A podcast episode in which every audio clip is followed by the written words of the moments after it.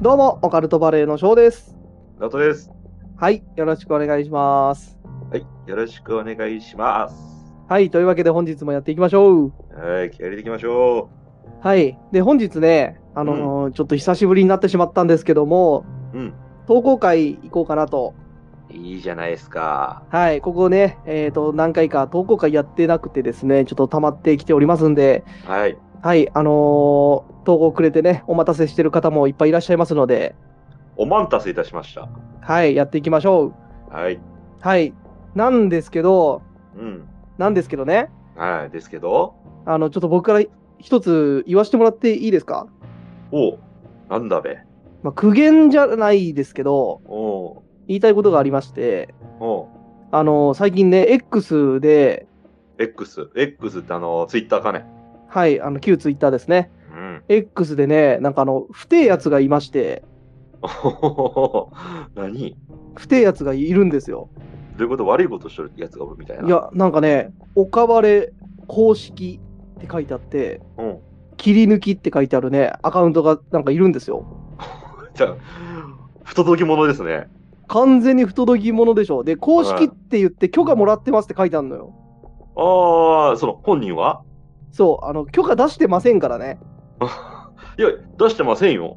うん、許可出してないのに、勝手に我々の名前をね、語って、うん。しかもね、その、最近、その店長さん、リスナーさんの店長さんがね、うん。あの、我々の新しいゆっくり風のアイコン、ああ、はいはい。あのね、うん、報あ報の告じゃないですけどね、そう、あ書いてもらいまのし、てね。そうそう、ゆっくり実況とかする時の、うんあの、ゆっくり風のアイコンっていうのを作ってくれて、それををアイコンにしてるんですよ、そいつ。悪用してるってことですか悪用して、まあ、悪用って言っていいのか分かんないけ ど、うん、勝手に使ってんのよ。あーちょっと懲らしめたらなあかんなってとこありますそうね。そう。とんでもねえやつがいるなっていうので、ちょっはといその、まあ、苦言じゃないけど、ちょっと一言言いたくて、なるほどね。あそう今い注う意不定や注つ意喚に、起ね、みたいな。 そう、そういう不定やつにね、うんあの、うんう。ん。あ人もうね、本当に人としてどうかと思うよ。その許可も出してないのに、 うん。その許可もらってますって書いてるのもそうだし、うん。で僕が一番ムカつくのが、それ、うん。あの、まあ、もうちょっとムカついてますよ。それ、そのアカウントで一番ムカついてるのが、うんあの、岡晴れ公式切り抜きって書いてあるのに、一個も切り抜いてないのよ。ひでえやろうっすね。一個も切り抜いてないのよ。でも努力のかけらもないみたいな。そう、あの、まず切り抜いてすらいないのに、切り抜きって出してんのよ。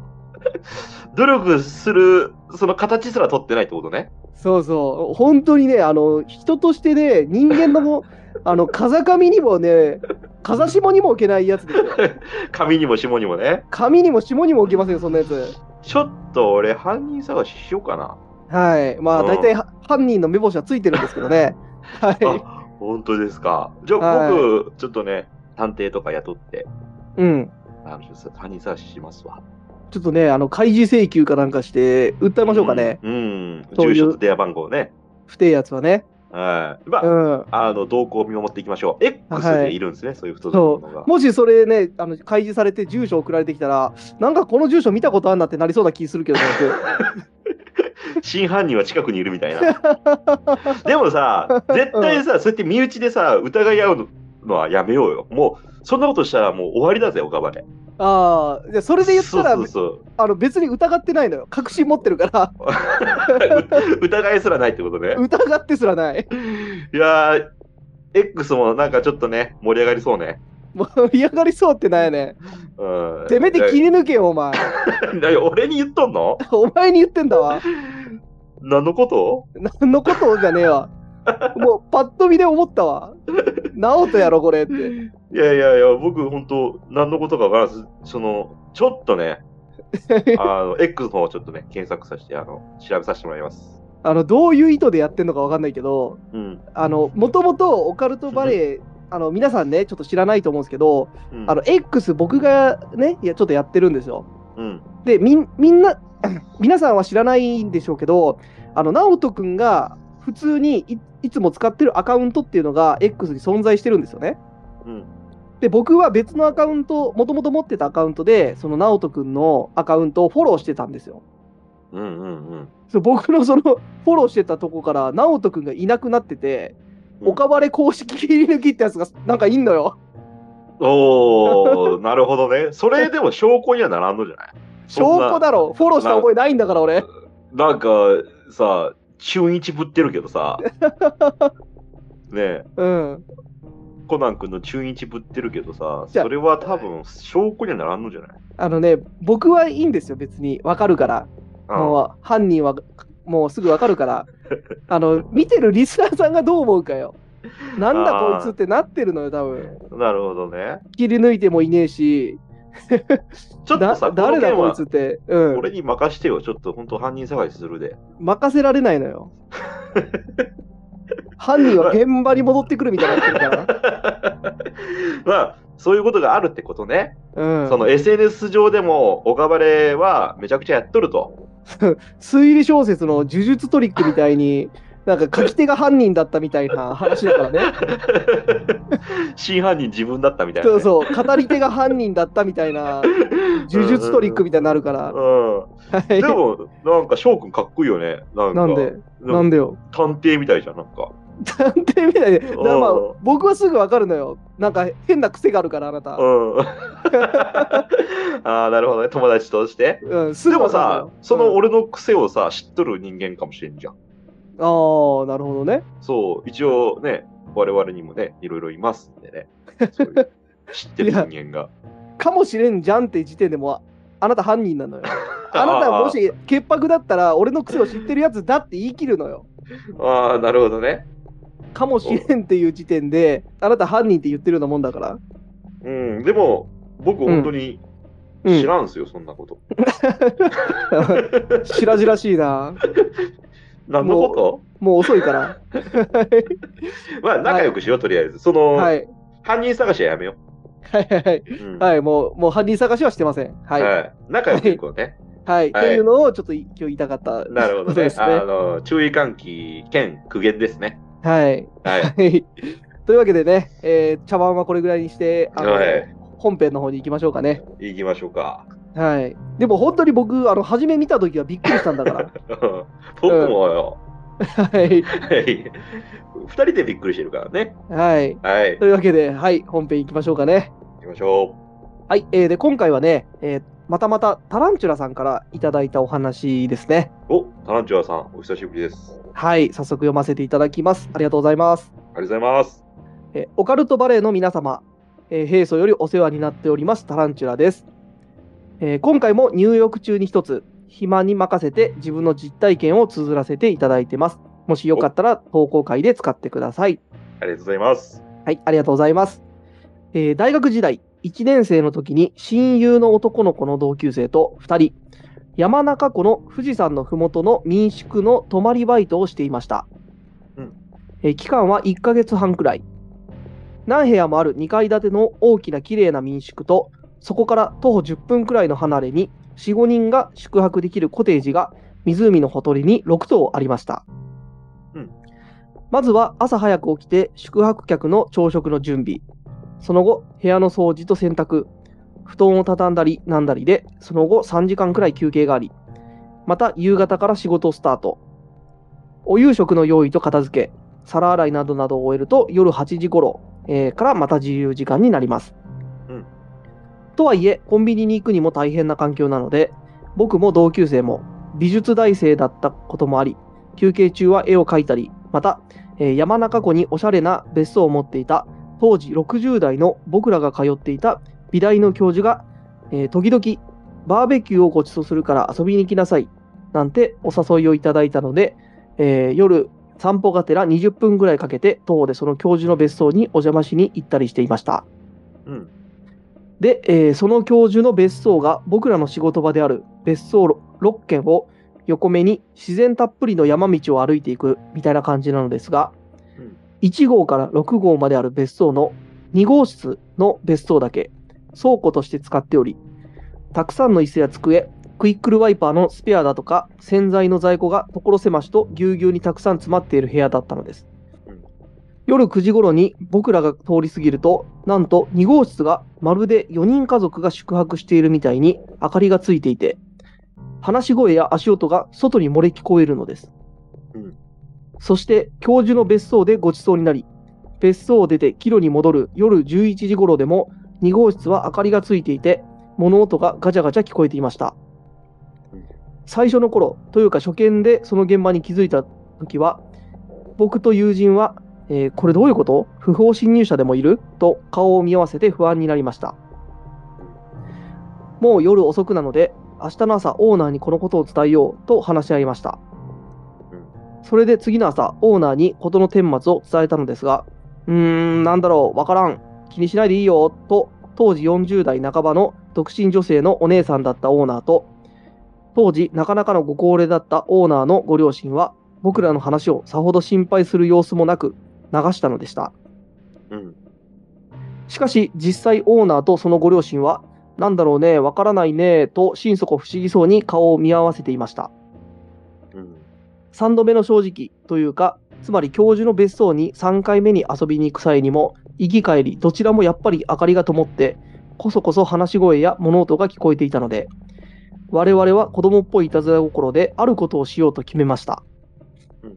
というか、親友からの提案でした。実は僕は内心乗り気ではなかったのですが、何せ夏休み中だったから、心霊体験気分も楽しかったし、2人ともまだ18歳くらいだった子供の名残も多分にあった年頃でしたし、うーん、よし、乗ったわという感じで、えードアをノックしてみようという思いつきでした。うん。しかし、例の2号室のノックするだとか、おーい、どなたかいらっしゃいますかって具合に実際声をかけるっていうのはさすがに怖いので、うん。少し太めで大きな枯れ枝をドアに投げつけようと相談して、それで行こうということになりました。うんどちらかというと、友人の方が乗り気だったので、投げるのは友人。よし、行くぞと2号室のドアの方に葉っぱのついた大きな枯れ枝を拾って、結構な勢いで投げました。うん。すると、ドンという音が鈍く鳴り響き、と同時に物音がピタリと止まりました。大きな木の物陰から僕ら二人はじっと、えー、まんじりともせず、シーンとなった、相変わらず明かりの灯った2号室の様子を伺っていましたが、それ以上のことは起こらず、10分ほど経ってさすがにつまらなくなった我々は、疲れたね、さあ帰るか、と言って、明るいままの2号室を横目に我々の部屋に戻っていきました。うん。その夜も別段特に何も起こらず平安な睡眠が取れましたが変化があったのはその出来事の2、3日経った頃でしょうか、うんその親友はもともと病んでた精神病が突然悪化して急激にどんどんメンタルを病み真夜中に民宿の入り口にぼーっと突っ立ってブツブツつぶやいてたりして朝も夕方も仕事もろくにできなくなってきて本来なら1ヶ月半あるはずのバイトを半分で強制的に終わらせて親友は一人バスに乗り自宅に帰っていきました、うんその後はその頃すっかり仕事に慣れていた僕が2人分働けるくらいのスキルは磨かれていたので、えー僕が一人で賄いました、うんそんなこともあり僕はそのバイトから大層気に入られて、えー結局大学3年生まで一人でその民宿バイトをやりやり抜きましたうん。その親友は夏休み明けに復帰できるほどメンタルが回復できて、えー、ちゃうわ。その親友は夏休み明けに復帰できるほどはメンタルが回復できず、そのまま休学。つまりは僕らの1学年後輩になってしまったのでした。うんで、卒業も僕らより1年遅く。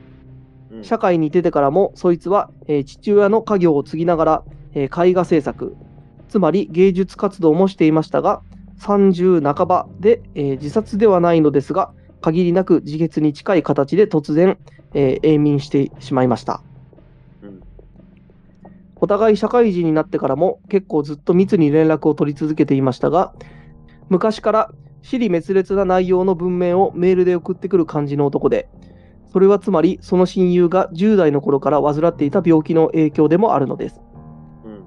えーつまり統合失調症だったので、えー昔でいう分裂病です、うん。えーが、えー彼が死ぬ3日くらい前にもくすっと笑うような変なメールが届いていましたうん。そもそもその親友からすると人生初めてのバイト経験がその民宿バイトだったので働くということに慣れていない友人は思ったよりきつい仕事にもともと脆いメンタルがダウンしてしまったんだと思います、うんだから彼の死と2号室の存在は、えー別段特に因果関係は感じていないのですが1号とか6号ではなく2号室を倉庫代わりに使っている時点で少し違和感があったので、えー怖い話だとかで心霊現象がありがちなのは4号室だったりすると思うのですがうんえーさて、3年間、夏休みはしっかりそのバイトをやり通しましたが、その謎は分からずじまい。うん4年の時は、えー卒業旅行などもあり、民宿バイトは行かなかったのですが、うんちなみに2年目からは2号室は基本的に夜9時から11時頃もきちんと電気が消えていました。うんでもやっぱり稀に時々ついていましたし、人の気配もしましたから、全く綺麗に現象が収まったわけではありませんでした。うんとにかく1年目は必ず現象があったのに、その年以降はほぼほぼその現象はなくなってしまったわけです。うん僕が社会人になってから5年目くらいにその民宿は潰れてしまって、今から10年前くらいに例の教授の別荘に遊びに行った時、ついでに跡地を覗いてみたのですが、すっかり廃墟になっていました。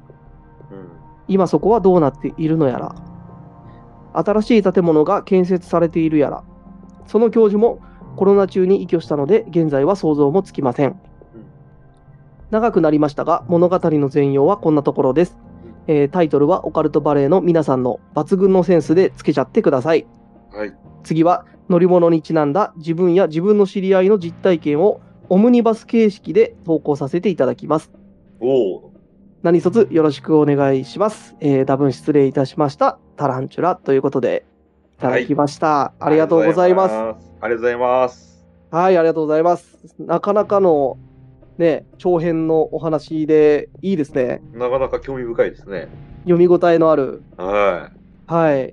ちょうどさ、あれだよね。今、あのまあ、これ収録してるの10い、月なんだけど、ちょうど今映画で、リゾートバイトっていう怖い話の映画がやってんのよ。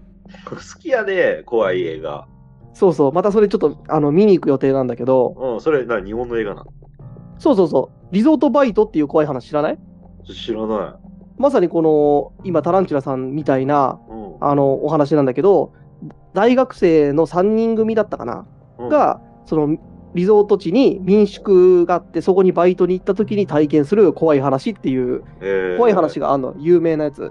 うんうんで、それが映画化されたっていうね、誰が出るまさに、ちょっと誰が出るか僕も見てないから分かんないんだけうど、ん見に行く予定ではあるんだけど、親父と そうそ仲いいね、う。はい。はい見に行く予定ではあるんですけど、ちょっと誰が出てるかは分かんないですね。なるほどね、うん。ちょ、ほんとちょっとね、こういう感じなのよ。うんリゾートバイト。すでごいもね。リゾートバイトうっんて結構あるからね、そうそうそう、ね。あるあるだからね全然うん。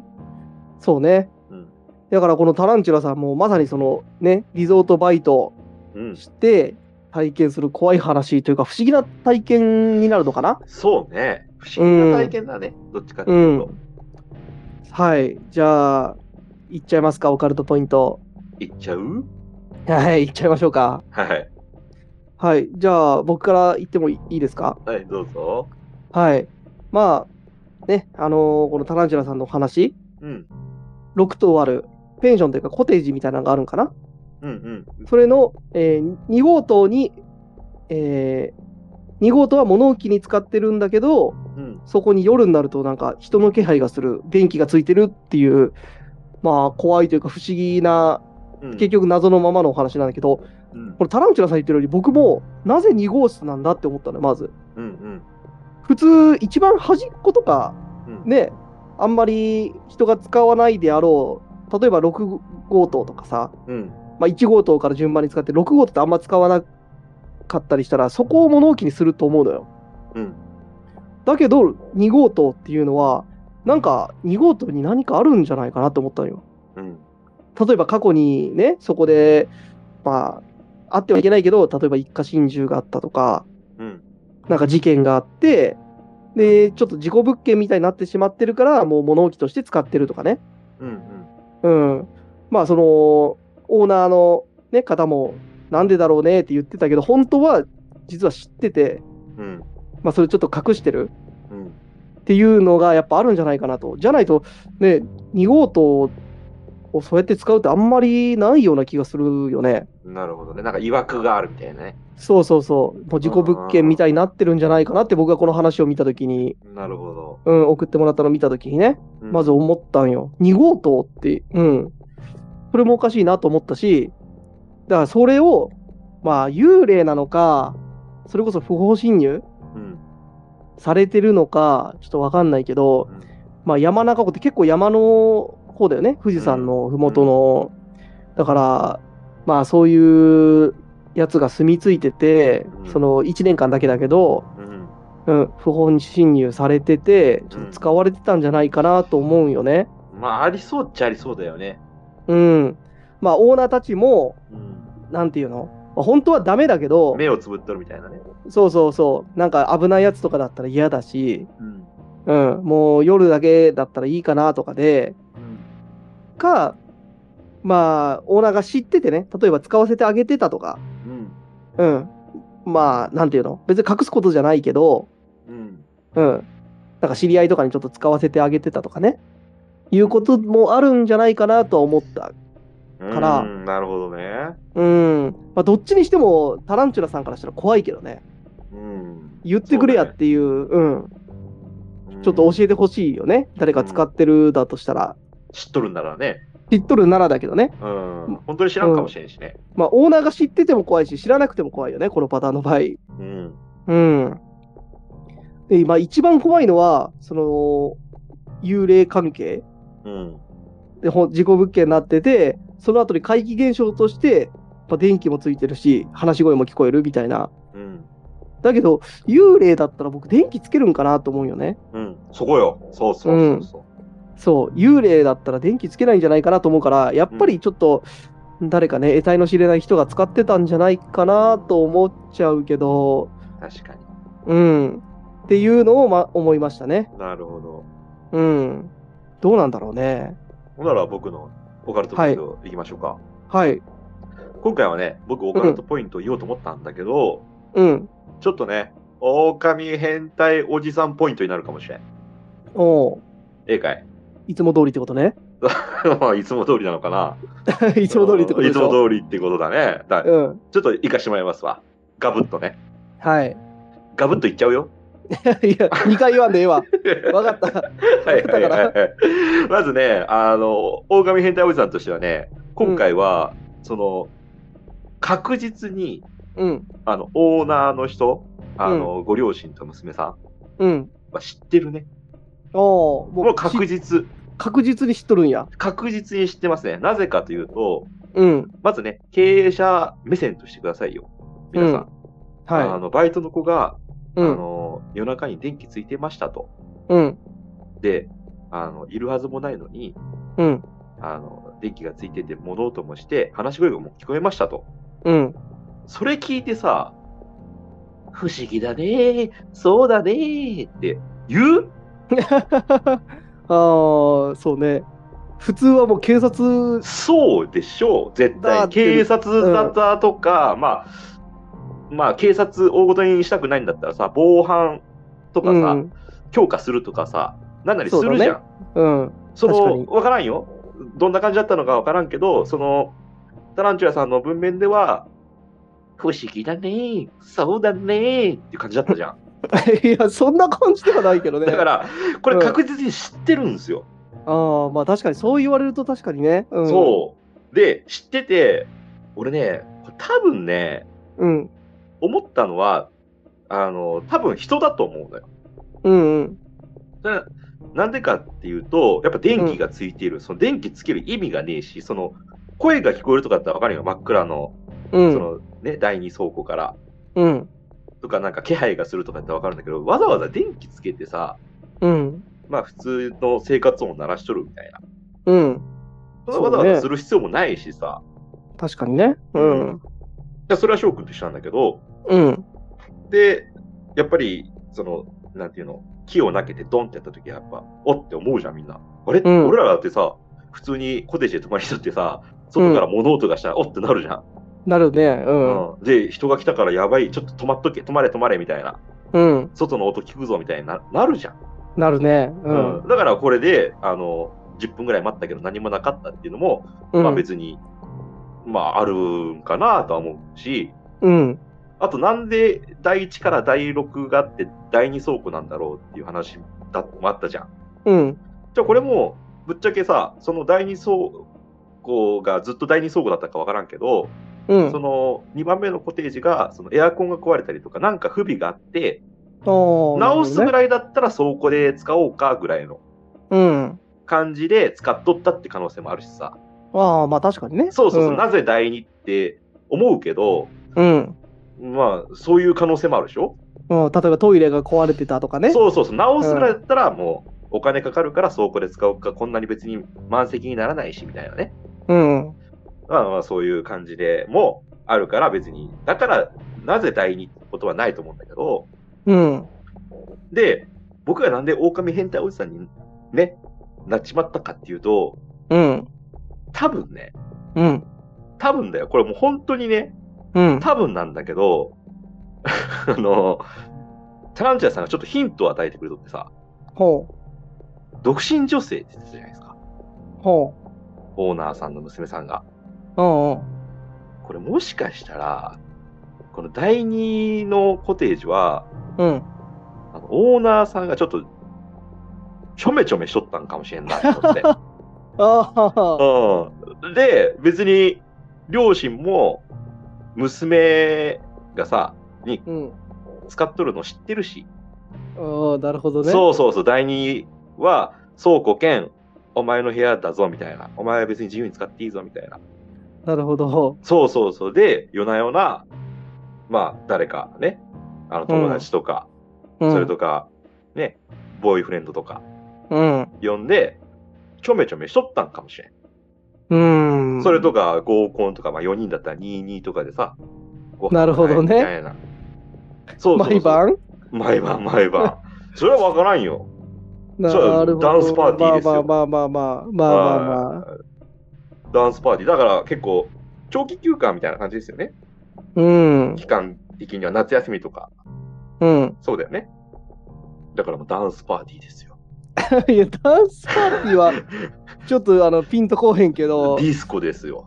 まあまあ、でもそうね。うん、そしたらその可能性もあることないだから、まあ、両親も娘のことだからもから、もうちょっと、うん、まあ、うん、みたいな感じでさ、そうだね。口出しするのも野暮だしっていうね。そうそう。で、当の娘も、不思議だねーって 言って、そのその場をしのごうみたいなね。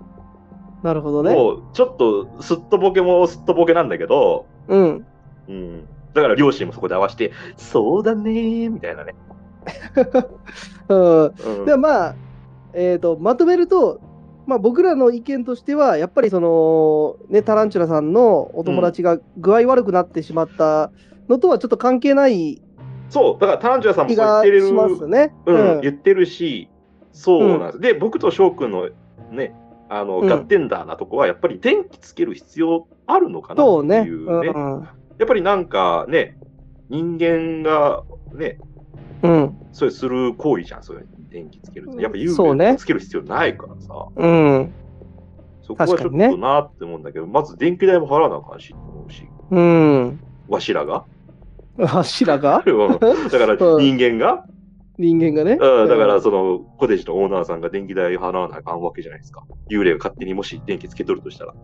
まあまあ、そうね。うん、おるのは買ったけど、ちょっと電気代はちょっとやめてくれなはれやって感じじゃないうん、まあ、おるのもやめてほしいけどね。うん、下手したらエアコンも使っとる可能性あるからね。まあ、夏だったらね、うんちょっとやめてくれなはれやって話じゃないちょっと幽霊だったら別にそんな使わんでもええんじゃないみたいな。 まあまあまあまうん。あ、確かにね。うん。でも、ちょっとなんかタランチュラさんの周り結構お亡くなりになられとるそよう。ね。あんまり、うね、やっぱ美大生ってそういうなんかあるんですかね。うん、まあ、ちょっと独特まあのちょっとね感性というか。わからんすけどね。そんな僕ら、うんよくわかんないですけど。そう、僕ら凡人には分からないちょっと感そ性うみたいそなうのそうがそあったりするんかもしれんね。う。ね、すごい感受性が豊かみたいなうね。ん。いや、でも、タランチュラさんのお友達、うん。まあちょっと昔から死に滅裂な文明をメールで送ってくるうん。っていうのを言われてたと思うんですけど、その辺は直人君も一緒だよね。いや、はい。シリ別々なことを俺送る 送るし言ってくるじゃないですか。あーそうかな。うん。あーいや そんなつもりはないんだけどね、僕は。送ってくる人はみんなそうやって言うんでうすよ。ん、そうだね。それが正しいと思って送ってんだから。そうね、俺なんか、あるわ。なんか、思い当たる節ある わ。なんか、うん本当に学生時代、セーラー服で翔くんに自分のセーラー服着た写真とか送ってた気がするもん。何も言わ。ず。送ってたうん。うん。送ってたよ。うん、そうそれ、死に滅裂なんだよね、多分。そうね。うん。はい。なんじゃこのメールっていうね。うん、やっぱ、狼変態おじさんって悲しき男なんかもしれん。まあ、狼変態おじさんって言ってる時点でもうちょっと尻滅裂なとこあるからね。 うんじゃあマジで本当に怒ったらガブってすっからね。いや、うん、そういうとこなんだよな。 そ うか。じゃあ俺も、あれだね、もう突然なんか、あれだ、クスってしちゃうような、うん。ね、メール送っちゃうよ。 いや、送ってんのよ。送っちゃうのじゃなくて。 はい。はい。まあではもい今回ね、すごい長くて面白いうん。投稿でなしたかねな。か長文で、ね、ボリュームある内容でしたね。でも自分がさ、もしうんそのタランジャさんの立場になったらさ、ちょっと怖いよね。倉うね庫なのに電気ついててさ、うん。話し声が聞こえるみたいなね。まあ、それはあるよ、本当に。う。うんん。じゃあ、どうしますタイトル、こね、いつも通り、あの、おかばれで決めてくださいということだったんで、うん。どうしますか今、もう映画やってるし、リゾートバイトにしますかおー、翔くんのやつだ。ううん。リゾートバイトって。ん。うん。うん。そうやねかぶせて。それか、狼の現れるコテージみたいな。あ あ、なるほどね。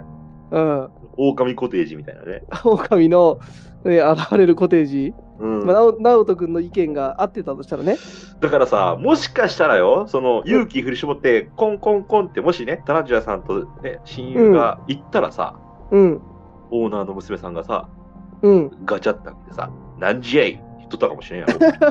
なんちゃいって言うの、いや、その可能性もあるよね。勇気振り絞って、コンコンコンって言って、うん、あのー誰かいるんですかみたいな。うん、そしたらもう、娘さんよ、オーナーの。なんじゃい そのトーンで来る人だったら、別に言っても、私が使っとんのや、文句あんのかいって言ってきそうやけどね、まあまあまあ、そうだね。不思議だねーって言わんよね。言わないと思うけどね、そうだね。その感じで来るんだったら、ううん、んお前ぶっ飛ばすぞみたいなね。うん、気づいとったんかい悪えみたいな ね。そんな感じですね。まあまあまあ、じゃあ、あの、いや、リゾートバイトでいいんじゃないですか。リゾートバイトにしますかうね。んうん。ははい。い、はい。というわけでね、えータランチュラさん、いつもね、投稿ありがとうございます。はい、ありがとうございます。はい。というわけで、本日はこれぐらいにしたいと思います。はい、ありはい。えー聞いてくれてありがとうございます。バイバイ。がとうございます。バイバイ。